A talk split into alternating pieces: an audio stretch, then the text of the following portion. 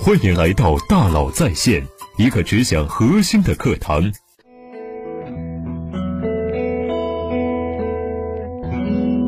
你好，欢迎来到大佬在线。今天呢，我要分享的主题是科学分钱，学习华为分钱智慧，解决企业的激励难题。那些具有成长性的企业呢，要么非常会挣钱，要么能够看到挣钱的机会，并且做得还不错。但是，往往年纪越轻，对钱的感知越弱，或者说比较迟钝。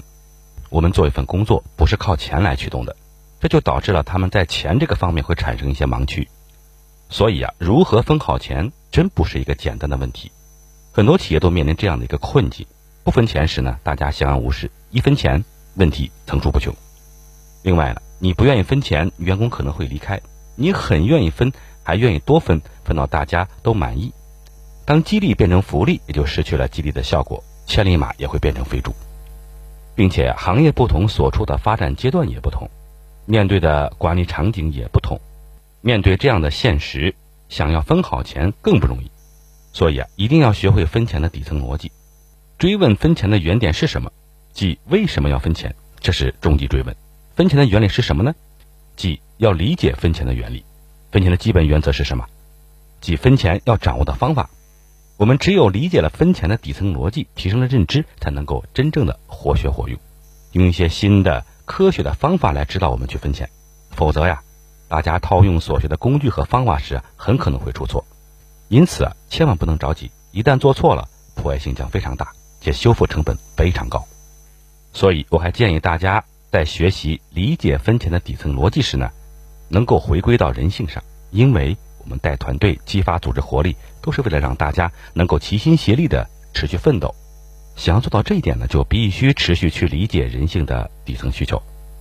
我们要警惕十种落后的分钱方法。这里说的落后啊，并不是批判分钱的方法本身，而是批判大家的使用场景不对。这就像一把刀，在医生手里能治病救人，在强盗手里是杀人放火。下面呢，我们详细来分享一些这些落后的分钱方法。第一是固定工资加定额奖金，老板累成狗，员工到点走。固定工资加定额奖金，相当于是每月的工资是固定不变的。到了年底，拿一到两个月的工资来作为奖金分给员工。科技性的成长型企业可能会多发几个月，但是整体算下来，最终上下波动都在百分之二十左右，甚至低于百分之二十。这种分钱方法会造成老板累成狗，员工到点走的无奈境地。我们用科学理性的精神来推导一下，比如我们只有两个假设：第一假设是员工收益等于员工获得报酬减去员工的付出；第二个假设是人都是相对自私或者是自利的。追求自身利益最大化，在这两种假设之下呀，就意味着在收入相对固定的情况下呢，员工只有最小化的付出，才能有最大化的收益。这也就解释了处于收入相对固定岗位的人为什么不愿意多付出，不愿意加班加点。对于这一点呢，建议大家建立弹性奖金包，即业绩奖金包加上减人增效奖金，业绩有增长，奖金包就会增加。当然。会有一个绩效系数，用来评判增长的质量。减人增效呢，其实就是节流，控制在百分之四十到百分之六十之间就可以了，是弹性的。如此，就会使你让员工干，变为员工自己想要干，也就是员工从被动变为主动。主观上是员工为自己的利益而努力，客观上也是为公司、为客户创造价值，这才是分钱的正确设计方向。这也是华为在拥有二十万员工的情况下，也能激活组织的一个原因。毕竟，钱分到位，干活不累。第二种，业绩提成，富了和尚穷了庙。按照业绩提成这种方法去进行分钱，是很多企业都在运用的方法，尤其是处于创业期和成长期的企业。用这种方法的公司发展的前三年还好，但是一旦公司做到第三四年的时候，越往后弊端越大，最终会导致富了和尚穷了庙的结果。第一个问题就是业绩提成很容易导致公司的老板或者公司变成不讲信用的人和不讲信用的公司，为什么呢？我们以销售业绩为例，提成系数固定。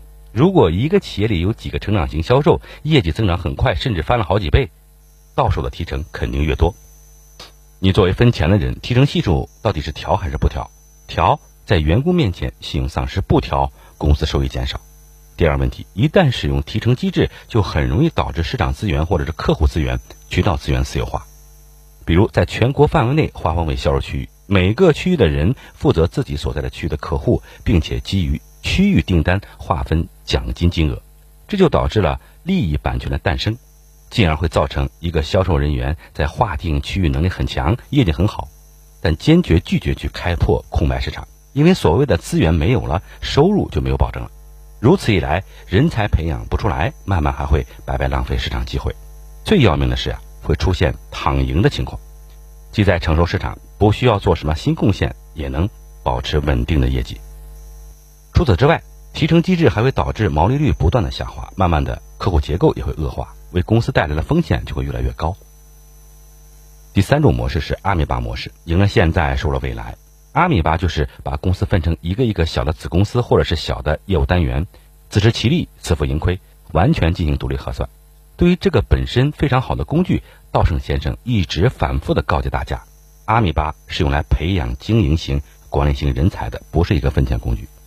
一旦你把它作为一个分钱的工具，定会带来诸多问题。第一，导致的内部博弈演变为内斗；第二，容易导致短期主义，失去战略机会，这是非常致命的；第三，导致。文山会海，错误决策。第四，由各种授权导致的山头主义，最终离开团队。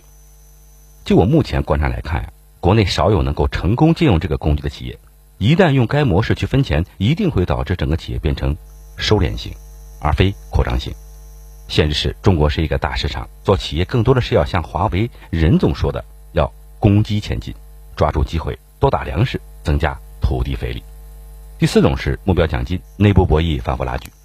现在啊，很多企业都雄心壮志，设定了明确的目标，尤其是快速成长型的企业，树立目标本身非常好。但是为了让大家有目标感，或者是重视目标，在年初或年底时将目标拆分落实到个人，并将其完成情况与奖金强挂钩，规定各种细则，一定会形成内部博弈，反复拉锯，相互消耗。这个时候你会发现，目标根本制定不下去，还会发现大家在情绪上是对抗的。即便你强制制定执行，员工到年末肯定会用糟糕的完成率来证明你的判断是错的。华为是如何设定经营目标的？第一，目标肯定不合理；第二，实现目标的行动必须合理。因为目标是一种预测，没有人敢说预测是合理的。目标是公司的战略安排、决心和诉求，是根据公司发展要求来确定的，不能讨价还价。需要与公司讨论的是如何达成目标，即行动策略与资源需求。一旦目标可以讨价还价，必然会造成低目标追求，因为目标越低，拿到奖金安全性才越高。所以呀，建议大家不要去关注目标是否合理，而是把注意力放在如何实现目标上。如果实现目标的行动是合理的，不合理的目标反而可以是实现的。目标越高，公司给予资源的支持也越多，完成增长的概率呢也就越大，个人与团队的收入呢也就越多。华为是如何激励员工的？激励与目标脱钩，以增长为导向，减少目标拉锯，增加实现概率。第一种方法是存量不打折，存量加速；第二种方式是存量打折，增量加速。这本质上是一套增量绩效算法。总之，要鼓励大家不断去做增量，尤其是处于相对成熟期的企业。成熟期的业务一般都会用存量不打折、增量加速的方式来进行激励。第五种是静态股权激励，金手铐变成金饭碗。很多处于创业期的成长型企业会做股权激励来激励员工，这的确是一个好的方法。但是很多企业将其做成了静态股权激励，会导致躺赢躺挣的局面，最终导致的利益板结，内部矛盾层出不穷，价值扭曲。好好的股权激励也变成了负激励，一旦公司上市，免不了出现高管离职套现所引发的人员动荡局面。华为二十万员工也做股权激励，但它是全员持股，动态激励可调整。比如说，采用相对灵活的分红股和相对稳定的投资股相结合的激励方式。前者股份不需要花钱购买，但你要不努力工作创造价值，三年或者是五年，这个分红股就失效了。后者是花钱购买的，有分红权，也有增值收益权，但没有表决权，不能出售和转让。如果离开公司，只能由公司回购；如果退休，有保留。第六，个人绩效合同，只顾个人指标，不顾公司目标。采用签订个人绩效合同的方式，等于将业绩与所得利益挂钩，这就会导致定指标时避重就轻，或者是为了完成指标而动作变形，对于团队来说，简直就是灾难。因为分钱分不好，组织就分裂了。一旦签订了个人绩效合同，大家就会各自忙着完成自己的指标，而不顾公司整体的指标，对指标之外的事情也毫不关注。在团队内部各自打仗，团队协作性、整体氛围就会变差，团队也无法被有效管理。因为管理没了抓手，最终会导致内部严重不公平，人均效率低。所以啊，在管理绩效方面呢，一定要坚持团队优先，兼顾个人。也就是说，在分钱时要确保公司整体目标先完成，公司奖金池扩大了，才有部门奖金包，最后才有个人奖金包。否则呀，个人指标完成再好也不行。第七，授予分配权，眼睛盯着老板，屁股对着市场。授予分配制呢，我们可以将其理解分猪肉模式，即自上而下分，这样会造成三种结果：第一，领导高于市场，形成官僚主义；第二，人情重于事情。最终导致激励效果全无。第三呢，管理大于经营。华为是怎么做的？采用获取分享制，上下两头算，大河有水小河满。先强调河里有没有水，及公司总的奖金池情况如何。然后下面是各业务单元、各部门都有一套属于自己的增量绩效的算法，以此计算各自部门的奖金包，最后才是个个人奖金包，建立在部门奖金包基础之上。获取分享制就是大家要在完成公司整体目标的同时，自己要跑得更快，打更多的粮食，才能获得更高的激励。第八，前后分家吃饭，前线吃紧，后方紧吃。所谓的前后分家吃饭呢，是指企业规模增大之后呢，会分为销售作战的前台，包括运营、供应链、研发在内的中台，以及包括财务、人力在内的后台。这种情况下呢，一旦中后台不给力，就会造成前后沟通效率低下，推诿扯皮多，后方管理控制多，炮弹支持弱，前方指挥后方不动，协作效率低，这样的情况，那怎么办呢？这就要用到理解以客户为中心流程化运作组织，其中呢，分配机制依然很重要，以奖金联动机制解决前中后台的协作问题，实现上下同欲，前后同心，力出一孔。那具体怎么做呢？利用增量绩效的方法建立作战单元，即靠近客户、靠近市场的打粮食的部门，建立为作战单元赋能或者是提供炮弹支持、资源支持的作战平台。他们获得奖金的方式是根据作战单元的奖金包以及联动比例和满意度评价综合评估的，避免中后台搭便车。建立包括职能部门、人力资源、财务在内的管理平台。他们获取奖金的方式与作战单元和作战平台都有关，需要根据两者的奖金包的加总情况与其联动的比例以及满意度的评价来计算。第九是定岗定编定薪酬，业绩上不去，薪酬成本下不来。定岗定编定薪酬是每个公司年初会忙的事情，会考虑各部门需要多少人，需要什么样级别的人，需要什么薪酬水平的人。这些确定后呢，进行加总，就形成了一套薪酬人员编制。用这种方法呢，去管理薪酬分配，很容易造成如下的后果：规模上去了，人数增长比规模增长还快，导致了人均产值变低。人均产值低，人均薪酬就低。人均薪酬一低，人才密度也就低了。那怎么办呢？华为换了一种管理方式，叫做薪酬总包弹性管控，重点管理薪酬包，主要基于收入和利润两个维度来计算。当收入和利润同时增长时，获得更多工资型薪酬包；当收入和利润减少时，所获得薪酬包减少，以此让员工实现自我管理、自我激励。第十，潜规则和无规则，天使呢变成魔鬼了。潜规则和无规则的这种方式呢，普遍出现在成长型企业的发展早期，因为处于早期阶段，所以没有什么好的分钱方法，所以老板经常会拍脑袋或凭印象进行薪酬分配。这就很容易导致员工和老板之间的博弈，只要员工不满意，分分钟钟变魔鬼，给你惹出各种麻烦。但是一个好的激励机制能够把魔鬼变成天使。一句话，就是都是利益分配的问题。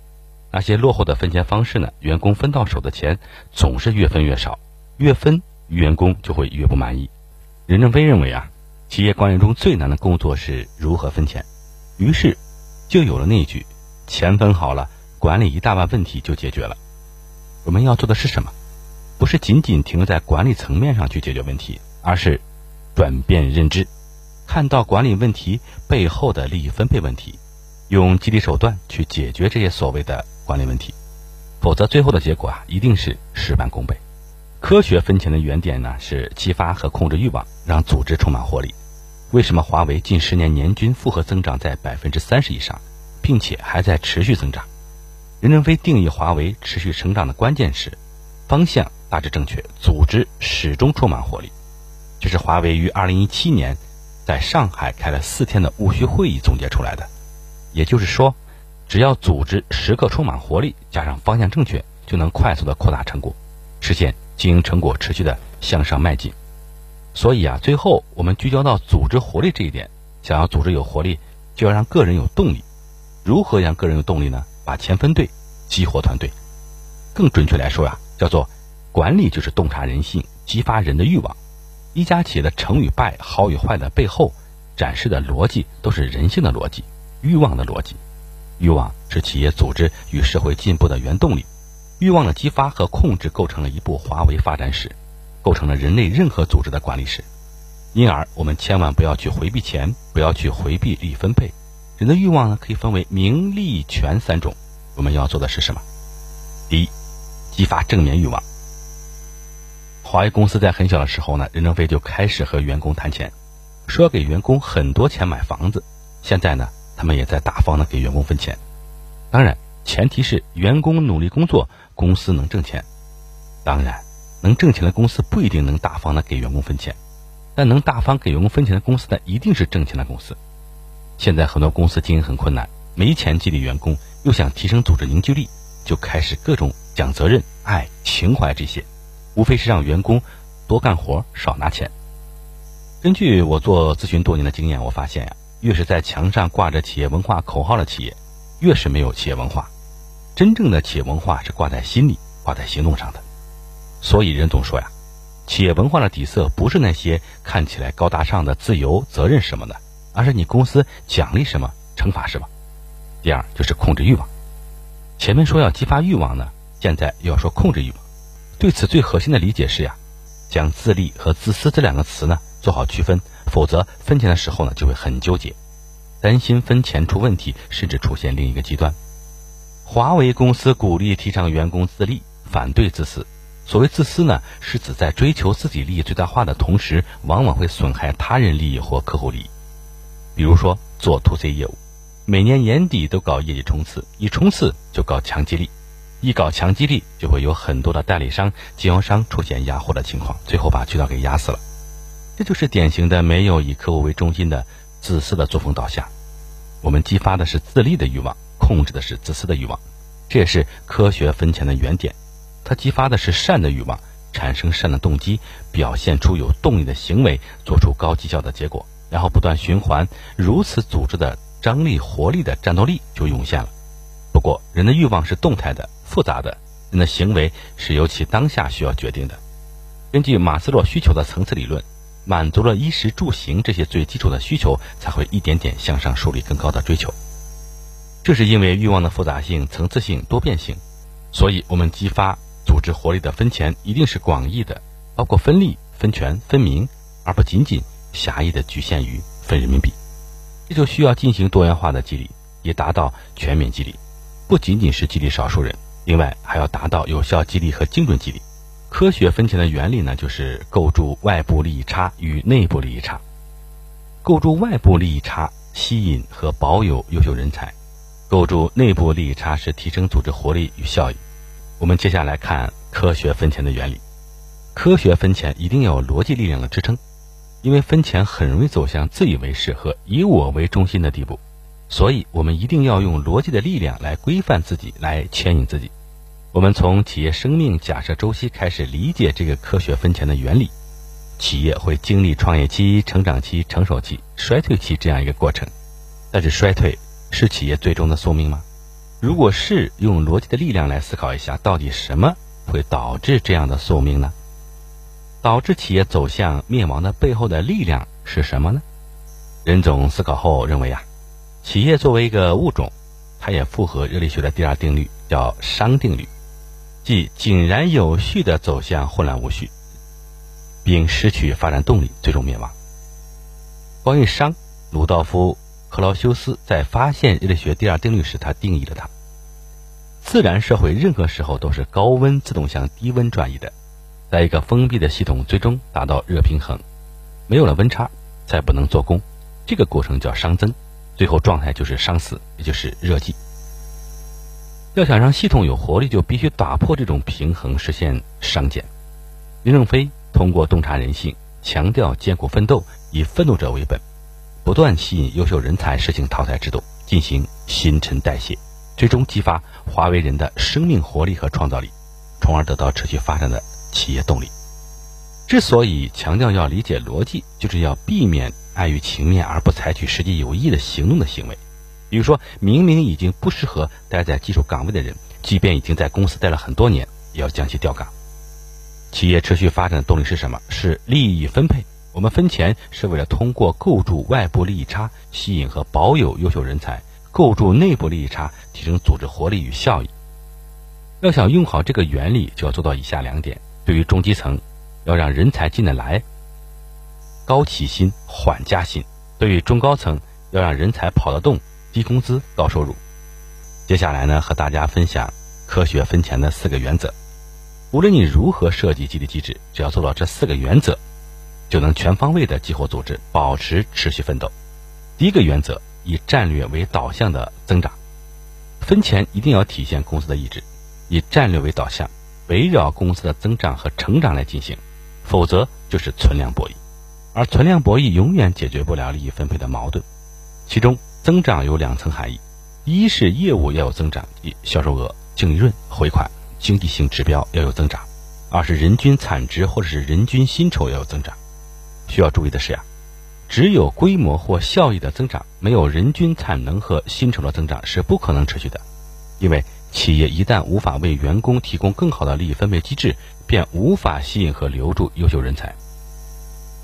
这就意味着，企业有增长不一定有成长，但企业有成长就一定有增长。成长的结果是未来有更好的增长。因此，企业在追求业务增长时，必须要追求企业的长期价值。要导向企业的成长，要构筑公司持续的盈利能力和竞争能力，注重导向战略的成长性指标，比如说新业务销售占比、核心产品占比、优质客户占比、重点区域占比、核心人才占比。尽管这些指标可能不会在短期带来经济贡献，甚至还可能与公司当前的经营目标相冲突。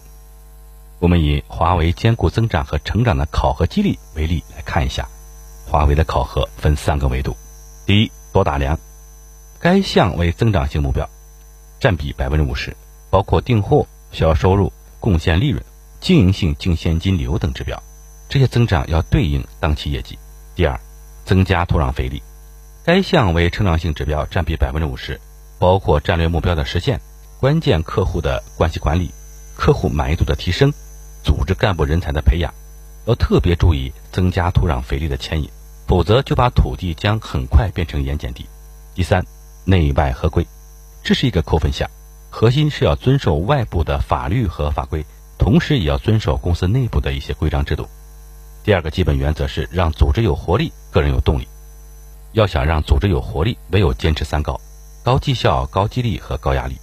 其中，高绩效是牵引机制，高激励是动力机制或者是激励机制，高压力是淘汰机制。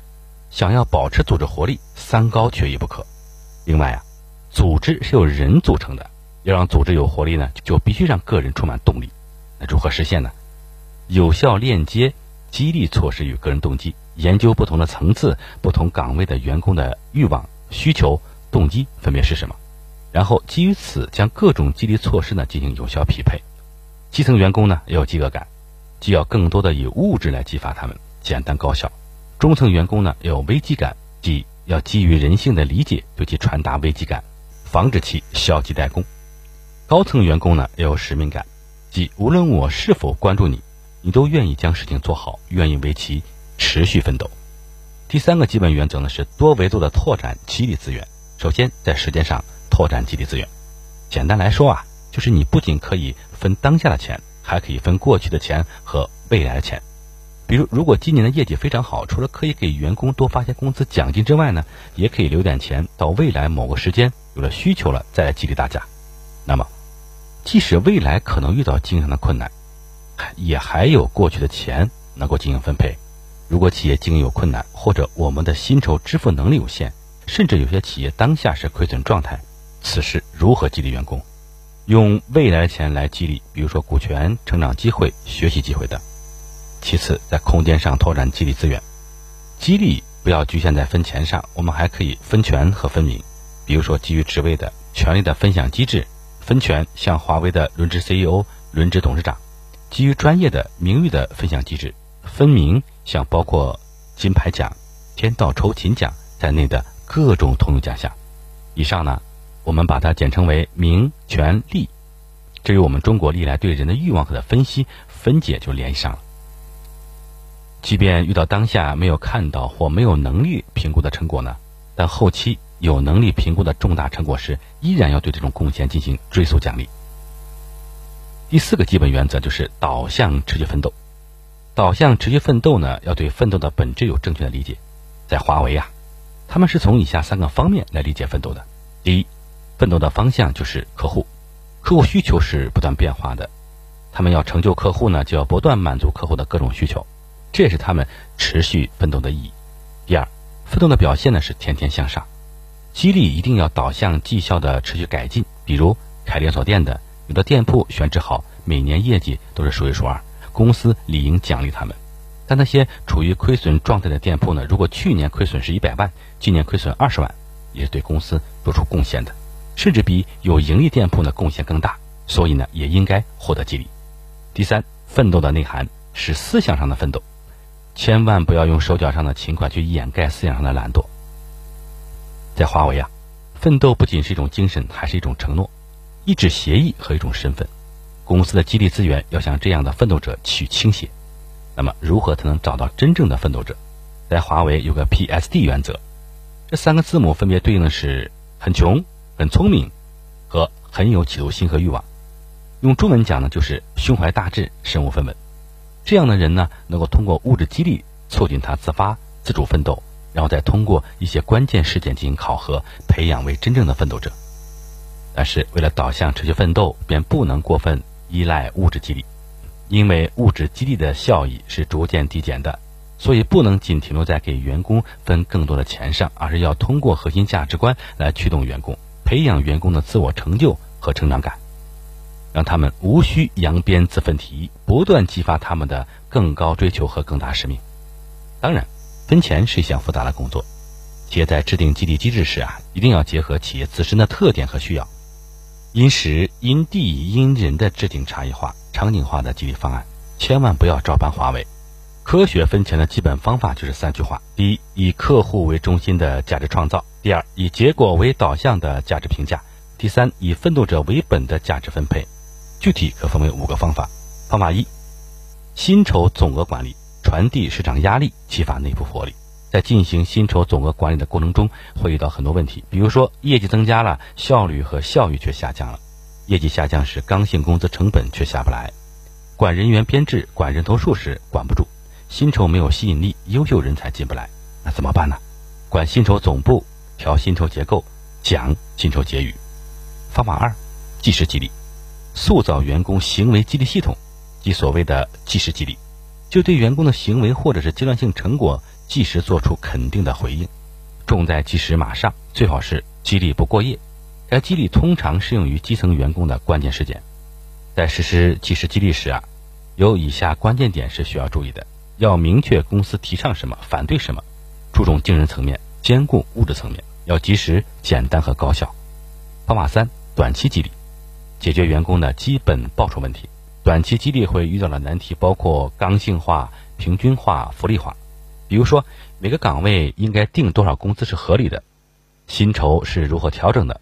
为什么只能涨不能降？新老员工工资倒挂如何处理？不同地区是否应该有差异？如何解决呢？华为采取相对应的解决方法是弹性化、差异化、激励化，比如定岗定级。以级定薪，在人员匹配上，基于胜任水平去定薪的，基于绩效结果来定薪幅。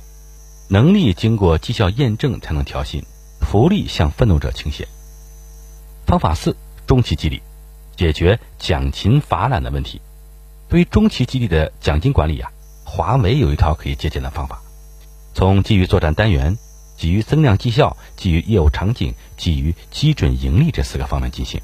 前提是啊，这大河有水小河满，先到团队后到个人。方法五：专项激励，解决战略任务贡献的问题。有重大项目突破时呢，要根据项目的不同设置目标达成后的奖金金额。在新领域有突破时呢，需要根据业务的不同来设置奖金金额。当有重大贡献时呀，要根据贡献价值大小来设置奖金金额。在表现形式上，主要分为团队和个人专项与悬赏制和追认制两种。方法六呢，叫长期激励，也叫合伙机制，解决为谁打工的问题。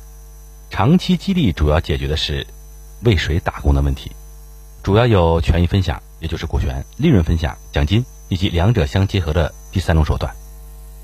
因为呢，不忘英雄，才能更好的激发更多的英雄涌现出来。长期激励想要获得成功，关键在于激励要动态可调整，导向要明确，规则要透明。